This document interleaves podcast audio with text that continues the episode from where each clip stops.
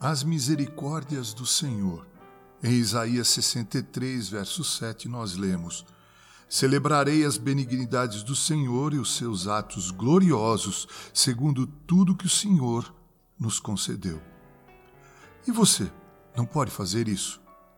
Será que não existem benignidades que não tenha experimentado?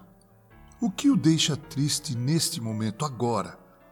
Esqueceu-se daquela hora abençoada quando Jesus o encontrou e disse: Venha comigo?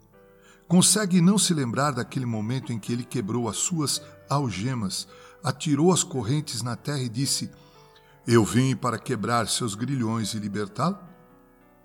O seu amor dos noivos foi esquecido, certamente deve haver algum momento precioso ao longo da estrada da vida que não ficou recoberto de musgo, onde você pode ler um feliz memorial de sua misericórdia em sua vida?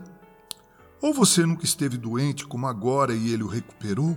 Ou nunca esteve pobre antes e ele supriu suas necessidades? Ou nunca esteve em apuros antes e ele o livrou? Levante-se Vá ao rio da sua experiência, pegue alguns juncos e construa uma arca. E nela sua fé infantil pode navegar em segurança pela corrente dos rios. Não esqueça o que seu Deus fez por você. Abra o livro da sua memória e considere os dias antigos. Não se lembra do outeiro de Mizar? O Senhor nunca se encontrou com você no Monte Hermon? Você nunca escalou as montanhas das delícias como lemos em O Peregrino de John Bunyan? Nunca recebeu ajuda em tempos de necessidade? Não, eu sei que já. Retorne então um pouco mais para as misericórdias do ontem e, em meio ao sombrio agora, acenda as luzes do passado. Elas o iluminarão em meio à escuridão. E você deve confiar no Senhor até o dia raiar e as sombras se dissiparem.